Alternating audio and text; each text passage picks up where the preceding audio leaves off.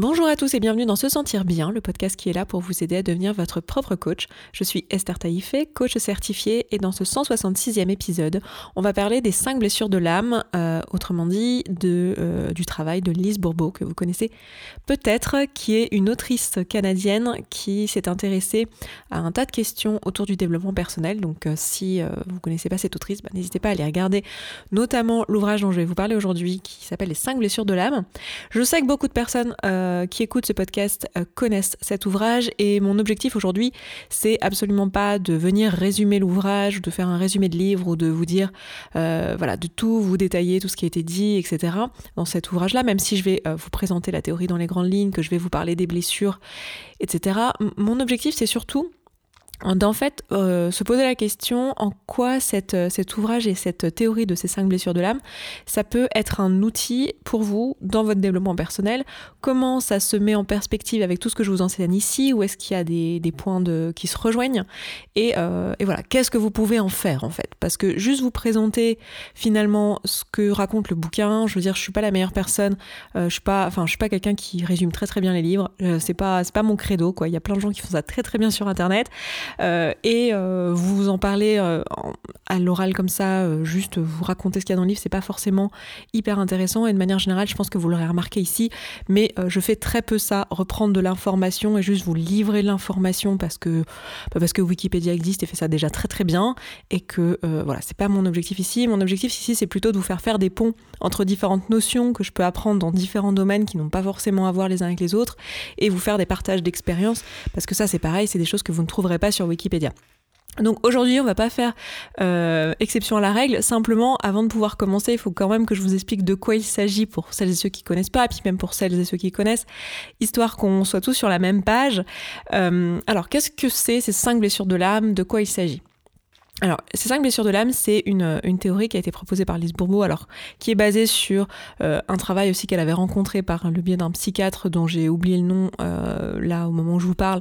Mais voilà, vous pouvez aller regarder un petit peu dans sa bio comment elle en est venue à se poser ces questions-là. Mais euh, au fil de, de ses centres d'intérêt, alors qu'à la base c'était pas du tout quelqu'un qui était formé ni à la psychologie, ni au coaching, ni à toutes ces choses-là. D'ailleurs, je crois qu'elle est née en 1941, donc de toute façon la discipline du coaching n'existait pas à ce moment-là en tant telle. Et euh, au fil de ses pérégrinations, je vais dire, de, sa vie, elle, euh, elle en est arrivée à émettre la théorie qu'en fait, il existait cinq blessures euh, avec lesquelles on essaie tous et qui se révélaient au fur et à mesure des années de vie, donc dans l'enfance jusqu'à nos 7-8 ans, je crois, quelque chose comme ça. Donc voilà, encore une fois pour tous les détails et tout, n'hésitez pas à aller lire le livre, c'est un, livre très facile à lire et qui va sûrement vous apporter pas mal de choses, donc n'hésitez pas à aller le lire. Et euh, ces cinq blessures, euh, elle, les appelle blessures de l'âme parce qu'elles seraient héritées d'une vie antérieure. Alors, c'est déjà quelque chose euh, auquel, bon, bah là, on voit directement qu'il y a une base de croyance, donc il va falloir croire à ces choses-là et pour pouvoir être sensible à cette théorie. Mais même si c'est pas votre cas, que vous croyez pas aux, vies multiples, que c'est pas quelque chose qui, auquel vous êtes sensible, vous allez voir que ça peut quand même être un outil pragmatique pour savoir un petit peu où se situe votre ego, quelles sont les pensées que vous avez à propos de vous-même, et vous allez voir que ça peut quand même vous apporter de la valeur et c'est ce que je vais euh, tenter de vous montrer aujourd'hui. Donc la théorie est celle-ci, vous avez cinq blessures avec lesquelles vous arrivez sur Terre, elles sont héritées d'une vie antérieure et elles vont se manifester dans votre vie euh, dans l'ordre chronologique suivant. Les cinq blessures, ce sont euh, le rejet, alors je vais regarder mes notes pour savoir dans quel ordre elles sont exactement parce qu'à chaque fois j'oublie l'ordre chronologique, mais d'abord le rejet, ensuite l'abandon, ensuite l'humiliation, ensuite la trahison et enfin l'injustice. Donc ces cinq blessures, elles vont se manifester dans votre vie et, euh, et euh, vous allez développer ce qu'elle appelle euh, des masques qui vont être là pour, comment dire, minimiser, enfin, tenter, enfin, vous aider à, ne pas revivre cette blessure encore et encore. Et vous allez voir qu'en fait, ces masques sont pas du tout efficaces et ne vous permettent pas de vous affranchir de la blessure et au contraire, vous mettent dans une situation où vous allez la revivre encore et encore.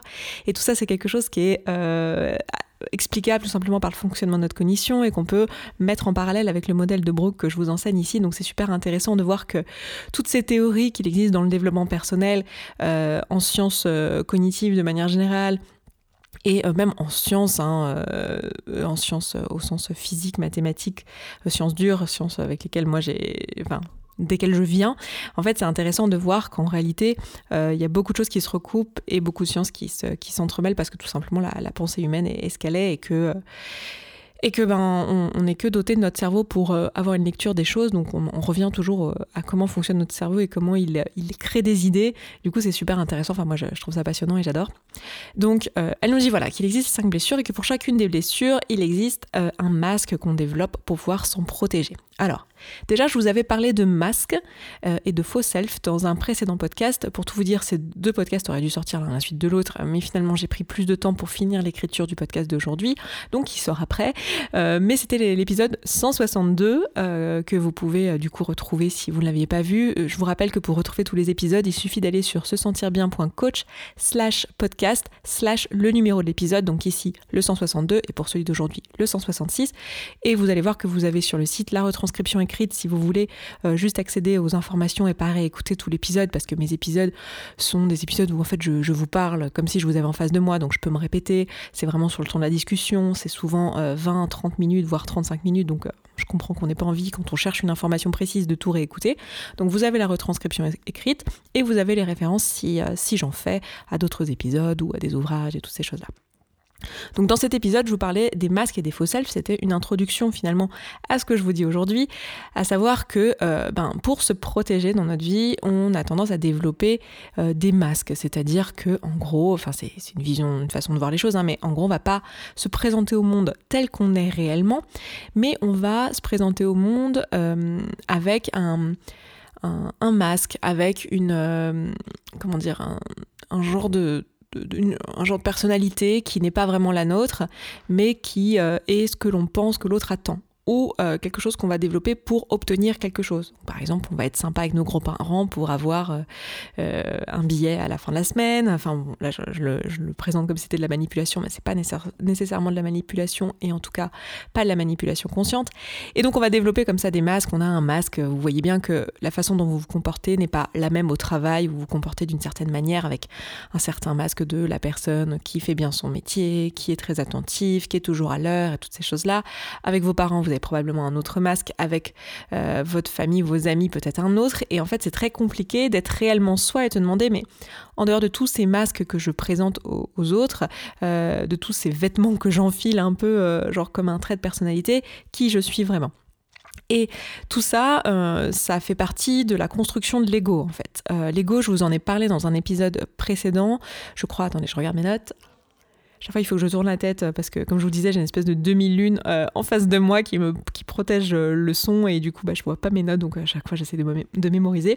Mais c'est l'épisode 37 où je vous ai parlé de l'ego donc, euh, dans cet épisode-là, je vous, je vous expliquais qu'en gros, pour se protéger, euh, on va développer ce qu'on appelle un ego, qui est juste là pour vous faire savoir que là, il y a des dangers, qui vous crée des peurs, qui vous crée euh, de la souffrance, pour vous montrer, vous, présenter en fait le fait que ben il y a des dangers et qu'il faut vous protéger. Le but, c'est de protéger vos besoins. Donc c'est plutôt une bonne chose l'ego. Si vous en avez un, c'est plutôt bien. Ça veut dire que euh, vous êtes, euh, vous fonctionnez correctement, que euh, c'est sain en fait d'avoir un ego qui est là pour vous protéger, pour protéger votre psyché, pour protéger, pour vous protéger physiquement. Et donc cet ego, il va essayer de nous protéger et les masques, ça va, ça va en faire partie en fait. Ces, masques vont être là pour nous protéger des blessures. Donc si vous voulez, autrement dit, le travail de Lise Bourbeau, c'est juste euh, une, une, autre façon, comme il y en a euh, de nombreuses, parce que vous allez voir que si vous vous intéressez un peu au développement personnel, il y a beaucoup de théories autour de la personnalité, euh, autour de voilà des blessures, des différents types de gens, différents types d'âmes. si vous vous intéressez à tout ce qui est question de spiritualité, etc., vous allez voir qu'il y a beaucoup de classifications. Et en fait, à chaque fois, il s'agit finalement d'une autre vision de, de, de hiérarchie finalement des différents types d'ego quoi. Et c'est hyper intéressant de le voir sous cet angle-là, de se dire voilà, en fait cet ego qui a été développé, donc ce masque que j'ai développé, il me vient de quelque chose, il me vient d'une blessure, il me vient d'une blessure que je ne veux pas revivre, il me vient de quelque chose qui m'a fait souffrir et dont euh, mon inconscient se souvient et euh, qui veut à tout prix m'éviter. Et du coup il va, il va m'aider finalement euh, par le biais de mon ego à créer des comportements qui sont parfois complètement absurdes et insensés et qui vont me protéger de, de cette blessure, pour ne pas revivre cette blessure. Or, il se trouve que euh, ces, masques ne fonctionnent pas très très bien.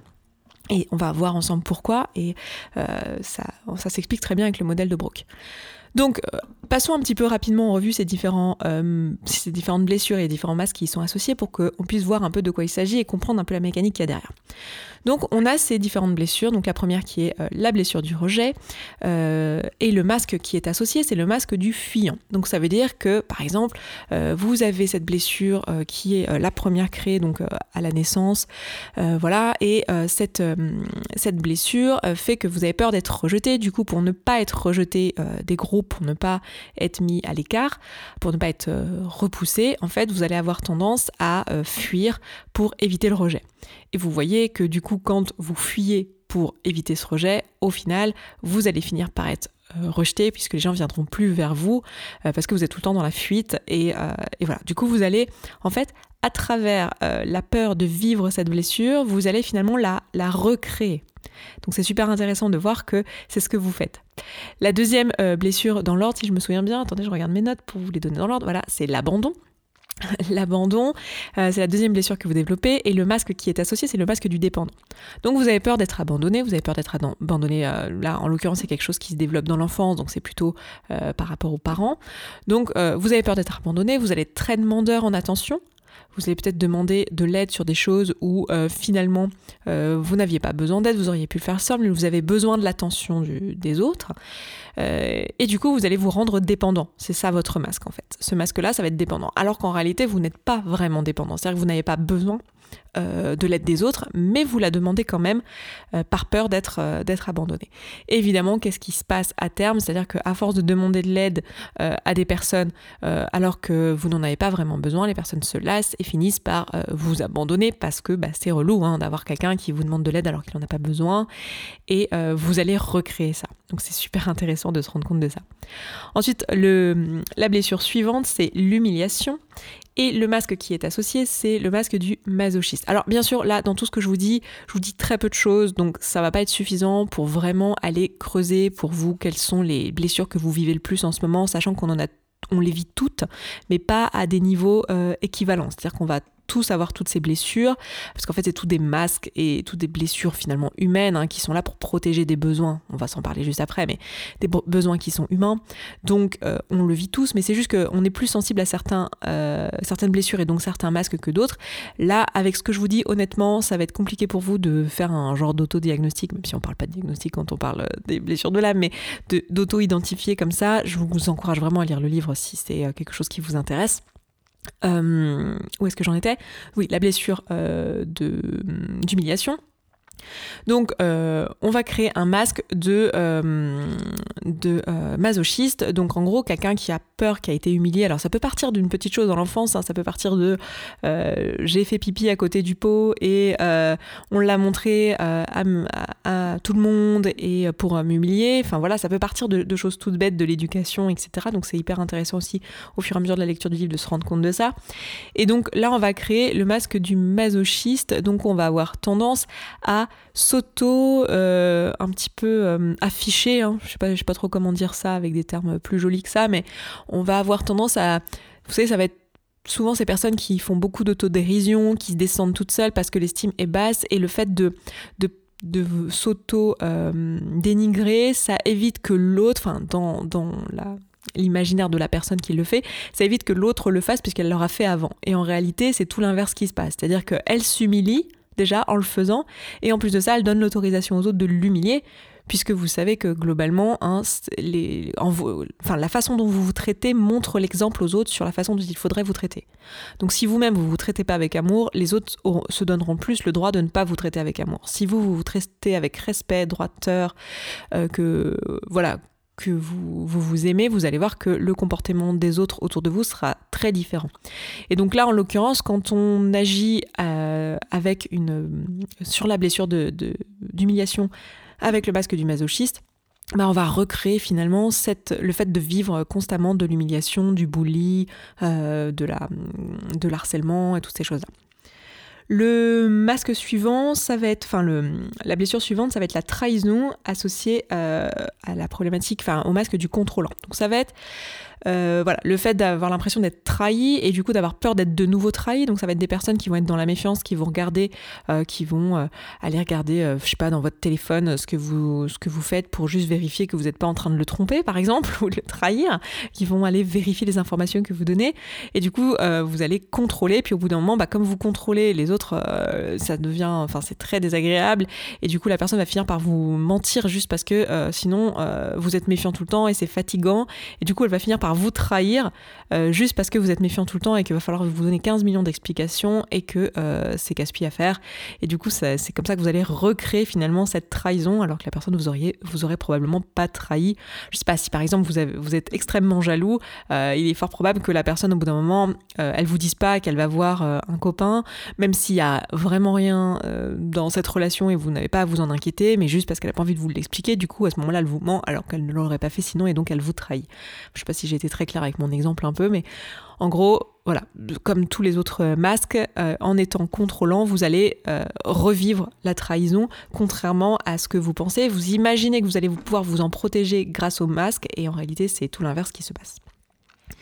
Et enfin, le dernier, euh, et donc aussi le dernier chronologiquement à se manifester dans notre vie, c'est euh, le masque de, enfin la, blessure d'injustice avec le masque du rigide, du rigide. Donc ça va être quelqu'un qui a absolument besoin que tout euh, soit juste, qui veut que les choses soient droites et qui du coup va en arriver à être très très rigide et à, à, faire des règles très strictes pour bien tout découper de manière parfaite, etc., et que tout le monde ait les mêmes droits, et que tout ça, ce qui en vient à un moment donné où en fait ça devient tellement compliqué, c'est tellement une grosse machinerie de rigidité qu'il y a un moment où en fait on contourne la règle et euh, les gens vont juste pas euh, survivre à votre rigidité, ils vont juste euh, contourner le truc en rendant les choses encore plus injustes que euh, si, on avait pu ne pas aller au travers de, ce, masque en fait. Si on avait pu en discuter, s'il n'y avait pas eu cette rigidité-là, eh bien les choses seraient passées de manière beaucoup plus juste que ce qui finit par se passer en ayant des gens qui passent entre les lignes. Et en plus notre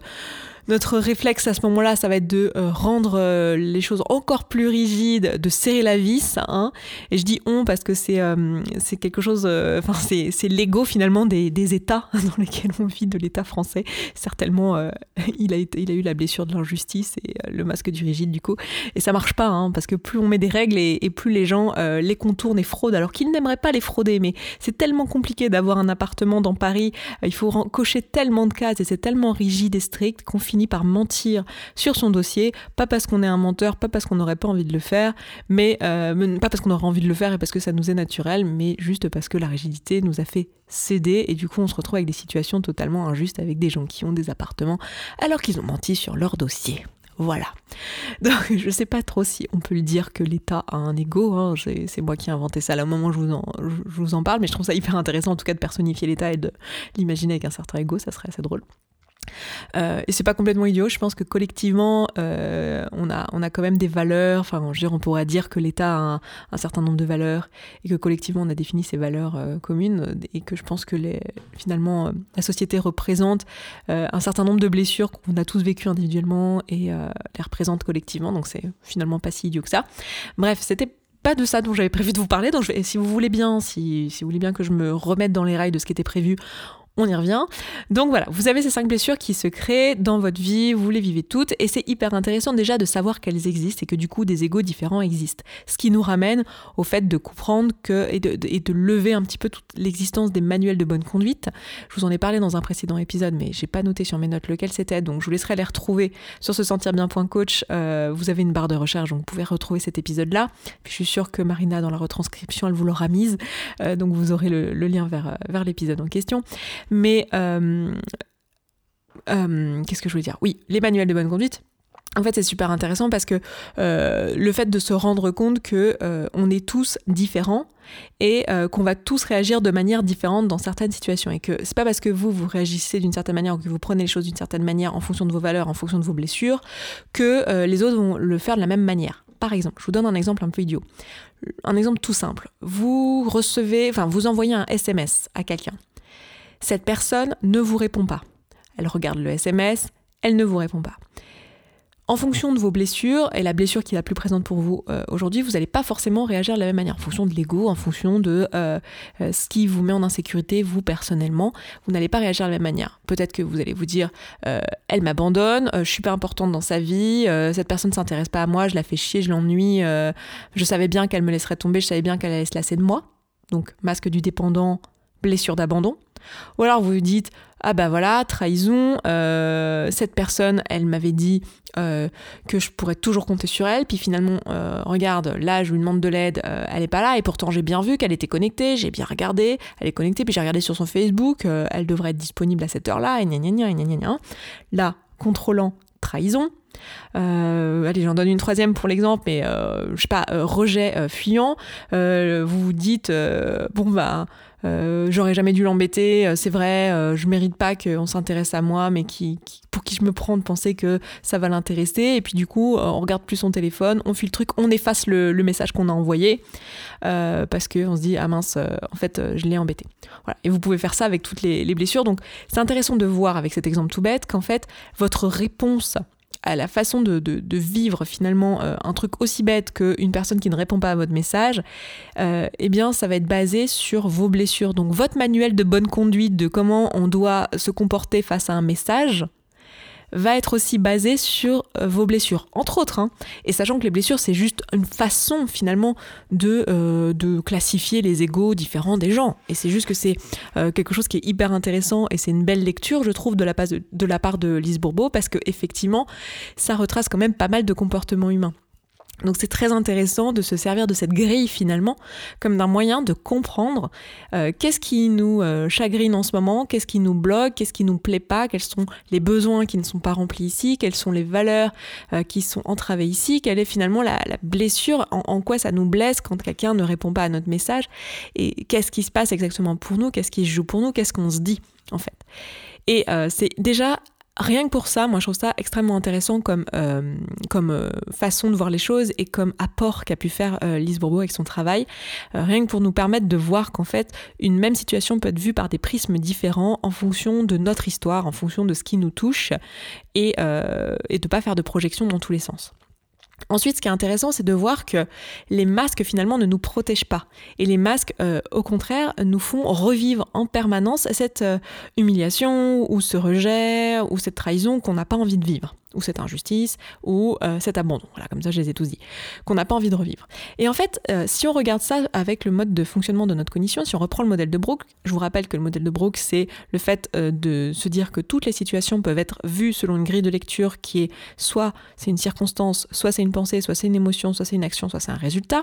Et la théorie nous dit que chaque circonstance est neutre, que ce sont nos pensées qui sont euh, pas neutres et euh, qui sont amenées par nos circonstances, donc nos pensées, qui créent nos émotions, que ce sont ces émotions qui sont à l'origine de nos actions, c'est parce qu'on se sent d'une certaine manière qu'on agit ou qu'on n'agit pas ou qu'on réagit, et ce sont nos actions qui créent nos résultats, et les résultats qu'on crée valident toujours notre pensée de départ. Et ça, ça va être intéressant euh, de le voir dans le, dans le cadre de ce que propose Lise Bourbeau, parce que si, par exemple, je me dis bon, j'ose pas vraiment lui envoyer un message parce que peut-être que je le dérange, qu'on a la blessure du rejet, qu'on se dit oh là là, je vais le déranger, oh mon Dieu, euh, qu'est-ce qui va se passer, euh, peut-être que je, vais l'ennuyer, peut-être que je suis pas très légitime à lui demander de l'aide, euh, tout ça, tout ça. On lui envoie un message. Donc la pensée en fait, ça va être je je sais pas qui je, pour qui je me prends demander de l'aide ou je mérite peut-être pas cette aide. Voilà, mettez la pensée qui est la plus euh, juste pour vous à ce moment-là. Vous allez voir que si vous mettez ça dans le modèle de Brooke, en fait, euh, vous allez créer exactement ce résultat. C'est-à-dire que si votre action elle part d'une pensée qui est lié à votre blessure. Donc par exemple, l'action d'envoyer un message, euh, il y a quand même en tête, alors il n'y a pas que ça, mais il y a aussi en tête cette pensée de cette blessure de ah mais peut-être que je vais le déranger, ah mais peut-être qu'il va pas me répondre, peut-être qu'il a autre chose à faire. Bon, j'espère que je le dérange pas en fait, vous allez avoir bah, tous vos biais de confirmation à l'œuvre et dans les résultats que vous allez obtenir, quand vous allez, si vous mettez ça dans le modèle de Brooke, vous allez voir que l'action et la face, enfin le, résultat que vous allez obtenir, ça va être euh, quelque chose qui valide cette pensée de départ. C'est-à-dire que quel que soit finalement que la personne elle ait si la personne, elle a, répondu, vous allez quand même vous dire Ah mon Dieu, je l'ai embêtée, elle a, répondu froidement. Enfin, vous allez avoir vos biais de confirmation parce qu'à partir du moment où vous êtes dit Cette personne me rejette, cette personne, je vais la déranger, en fait, vous allez voir que euh, c'est ce que vous allez créer comme résultat. Parce que vous avez cette pensée-là. C'est juste le modèle de Brooks, c'est juste le fonctionnement de votre cognition, c'est juste vos biais de confirmation qui vont être à l'œuvre parce que c'est la pensée que vous avez de départ. Et à l'inverse, hein, si c'était une pensée liée à la trahison, c'est ça que vous créeriez. Donc quel que soit le masque, même si vous avez un masque un peu de, fuyant, donc vous envoyez votre message euh, et vous fuyez votre téléphone, vous regardez pas en vous disant de toute façon je la dérange, ou alors vous supprimez votre message juste avant de toute façon je la dérange, eh bien le résultat c'est qu'effectivement vous dérangez cette personne parce que euh, vous lui demandez de l'aide et vous répondez pas quand elle vous répond, donc en fait vous, vous la dérangez juste pour rien, euh, ou vous la dérangez en lui envoyant un message puis en l'enlevant après, donc la personne elle a une notification juste pour rien. Donc c'est ça que vous êtes en train de recréer par votre pensée en fait. Votre pensée qui motive ces actions-là vont créer ce résultat qui valide votre pensée de départ. Donc finalement, le fonctionnement de ces masques-là, c'est juste euh, lié au fait que vous avez une pensée de départ qui est que euh, cette blessure existe, qui est que les gens pourraient vous trahir, qui est que les gens pourraient vous rejeter, qui est que les gens pourraient vous abandonner. Et c'est hyper intéressant de se rendre compte que, en fait, quand on a peur que quelque chose se produise, on va avoir tendance à le recréer dans notre vie, en fait. Quand on a peur que quelque chose se produise, on va avoir de l'attention dessus, et du coup, euh, eh ben c'est ce qu'on va manifester dans notre vie. C'est extrêmement intéressant de se rendre compte de ça et euh, d'en avoir conscience, parce que, alors, le but, c'est pas de se dire, oh mon dieu, j'ai peur de ça, euh, oh malheur, ça va me tomber dessus, mais ça va être plutôt de se dire, en fait, cette peur, il faut que j'y porte attention. Parce que comme toutes les émotions désagréables, et ça aussi je vous en ai déjà parlé dans de précédents épisodes de ce podcast, comme toutes les émotions désagréables, la peur, elle est là pour vous dire qu'il y a potentiellement un besoin qui ne va pas être rempli. Et dans le cadre de des blessures comme euh, l'humiliation, euh, le rejet et toutes celles que je vous ai citées ici, en fait, c'est intéressant de se poser la question, mais quel est le besoin qui n'est pas rempli ici? Quand j'ai peur d'être abandonné, quel est le besoin humain qui n'est pas rempli ici? Ça va être peut-être l'amour, l'appartenance, la connexion aux autres, le besoin de sécurité émotionnelle. Donc ça va être hyper important pour soi si vous voulez sortir de ces blessures-là ou mieux comprendre votre ego et faire votre développement personnel et être de plus en plus serein face à vos masques et toutes ces choses-là. Ça va être hyper important déjà d'accepter qu'en fait là vous vous sentez blessé, que vous vous sentez humilié, que vous vous sentez rejeté, que vous vous sentez abandonné, que vous vous sentez trahi, euh, et laquelle j'oublie, que vous vous sentez, euh, je sais pas mais je suis sûre que vous l'avez, bref vous avez compris l'idée, il y en a cinq. Euh, ça va être important pour vous que vous l'acceptiez et que euh, vous le recevez ça, le fait que vous êtes en train de vous sentir comme ci, comme ça, d'accepter l'émotion qui vient avec, et de comprendre euh, quel est le besoin qui n'est pas rempli ici. Et la seule façon que vous avez de vous sortir de ces blessures-là, ça va être de venir remplir le besoin qui n'est pas rempli ici. Parce que si vous ne le faites pas, bah, vous allez continuer avec votre masque à perpétuer finalement la blessure en question tant que c'est pas soigné. C'est vraiment l'analogie, vous savez, que je vous donne souvent pour, euh, pour la douleur euh, versus l'émotion désagréable, où je vous dis c'est comme une plaie finalement qui crée de la douleur. Tant que vous n'avez pas soigné la plaie, vous avez la douleur. Bah, là, c'est exactement, c'est vraiment ça, quoi. C'est tant que vous n'avez pas soigné la blessure, vous continuez à avoir la douleur et à recréer finalement euh, ce schéma-là. Donc, la solution face à ces blessures de l'âme, ça va être juste de se demander Ok, quel est le besoin qui n'est pas rempli ici? Quand je me sens rejeté, quand je me sens humilié, quel est le besoin qui n'est pas rempli ici Et d'aller remplir ce besoin euh, ben, en changeant sa vision des choses, en changeant ses pensées et du coup en changeant ses actions. Parce que parfois certains besoins, il suffit juste de changer sa vision des choses et juste de regarder par exemple qu'en fait euh, ben, vos amis vous rejettent pas du tout quand ils répondent pas parce qu'il suffit qu'ils se reconnectent après, qu'ils vous disent ah je suis désolé aujourd'hui euh, j'avais plus de batterie, je te réponds seulement maintenant, je suis vraiment très désolé. Bah là vous avez la preuve que c'était pas du tout du rejet ou de l'abandon ou de la trahison, c'était juste que bah voilà bah, c'était ce que la personne vous dit quoi que bah, plus de batterie. Euh, donc ça va vous permettre de, de, juste changer votre pensée en fait, de vous dire ah bah non, la personne ne me rejette pas. Euh, et donc de changer aussi vos comportements. C'est-à-dire que la fois d'après, euh, si vous savez, si vous avez compris en fait vous avez peur d'être abandonné, vous allez pouvoir vous dire oh non mais en fait cette personne, elle m'abandonne pas du tout, c'est une personne qui m'aime, c'est une personne de mon entourage, c'est une personne qui contribue à ma sécurité émotionnelle, et je sais très bien, je la connais très bien, que si elle répond pas, c'est qu'elle a une bonne raison qui n'a absolument rien à voir avec moi. Et donc vous allez pouvoir changer vos, pensées et donc aussi changer vos comportements. Par exemple, dans l'exemple du fuyant, là, quand je disais qu'on supprime le message après, si vous dites Ah tiens, là je suis en train de fuir, là j'ai peur d'être rejeté, ben non, je sais que cette personne elle va pas me juger, qu'elle va pas me rejeter parce que euh, je lui dis un truc vulnérable ou parce que euh, je lui demande un service. Je vais juste lui laisser le temps de se connecter, puis je lui fais confiance pour me dire non si jamais. Et euh, voilà, je sais que c'est ma blessure qui est à l'œuvre. Et du coup, en me disant ça, je vais changer mon comportement, à savoir ne pas supprimer ce message, mais juste euh, laisser mon ami euh, avoir le temps de, le regarder. Donc c'est vraiment un petit peu les, ponts que je voulais faire avec vous parce que je trouve que le travail de Lise Bourbeau est vraiment intéressant et que c'est intéressant en fait de le mettre en, en parallèle avec les autres choses et les autres outils qu'on connaît parce que c'est jamais qu'un outil, un outil de lecture de l'ego. Et euh, moi je trouve ça super utile et pour beaucoup de monde en fait c'est très utile d'avoir des outils de lecture comme ça qui nous permettent de catégoriser. Vous savez, le fait de mettre des mots comme euh, je suis de type ci ou de type ça ou je suis euh, blessure ci ou blessure ça, moi, je trouve que c'est utile, euh, surtout quand on, quand on débroussaille le terrain et qu'on ne sait pas vraiment comprendre, qu'on ne se comprend pas encore parce qu'on n'a pas encore appris à se connaître.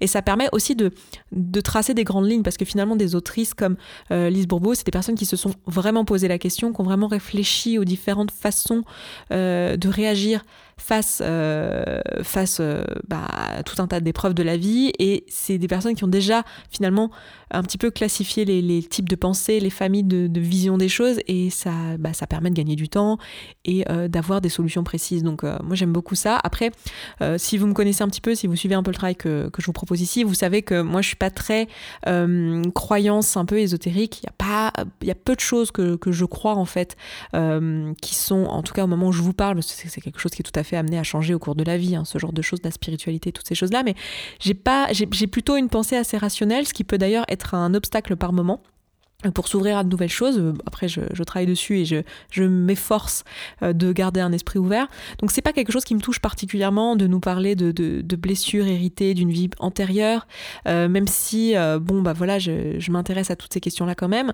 c'est pas forcément un truc qui me touche, mais je trouve ça hyper utile du coup que ça me permette, le fait que ça me touche pas directement et le fait que je mette aussi en, en finalement en remettre en question tout ce que propose Lise Bourbeau parce que pour moi elle va, elle va un peu loin, elle parle de, de la forme physique du corps, etc. Et pour moi c'est c'est un peu, euh, enfin c'est c'est la pseudoscience quoi. C'est pas c'est pas prouvé, c'est que basé sur des biais de confirmation, des, des, des différents biais cognitifs, ce qui est très bien parce que finalement on est tous euh, comment dire on est on est tous à la merci de nos biais cognitifs hein. c'est pas pour rien que je vous fais une série euh, sur les biais cognitifs, dans ce podcast. Donc on est tous à la merci et ça nous parle et ça fait sens pour nous. Donc c'est une façon de communiquer qui marche mais c'est pas factuel si vous voulez. Donc euh, voilà. Même si je mets beaucoup de limites au travail de Lise Bourbeau moi je trouve que c'est c'est super utile en fait d'avoir ce type d'outils pour, euh, bah, pour débroussailler le, terrain, pour rentrer par, par un biais.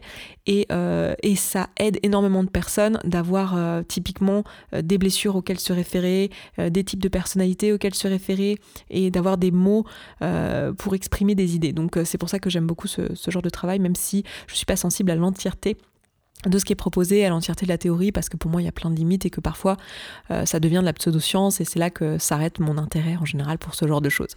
Donc voilà pour euh, cet épisode. Je vous encourage évidemment à aller lire ce livre et vous faire votre propre opinion, pas écouter juste ce que je vous raconte là, surtout que je vous ai pas raconté toute l'étendue de la théorie, ce sera plus intéressant de lire le livre, mais j'espère que ça vous aura plu de voir le lien avec euh, les autres choses que je vous enseigne ici. Euh, c'est sûr que ça s'adressait peut-être plus aux personnes qui connaissent déjà bien le travail de Lise Bourbeau. Je pense que pour celles et ceux pour qui c'était nouveau, je vous encourage à lire le livre et peut-être réécouter cet épisode ensuite.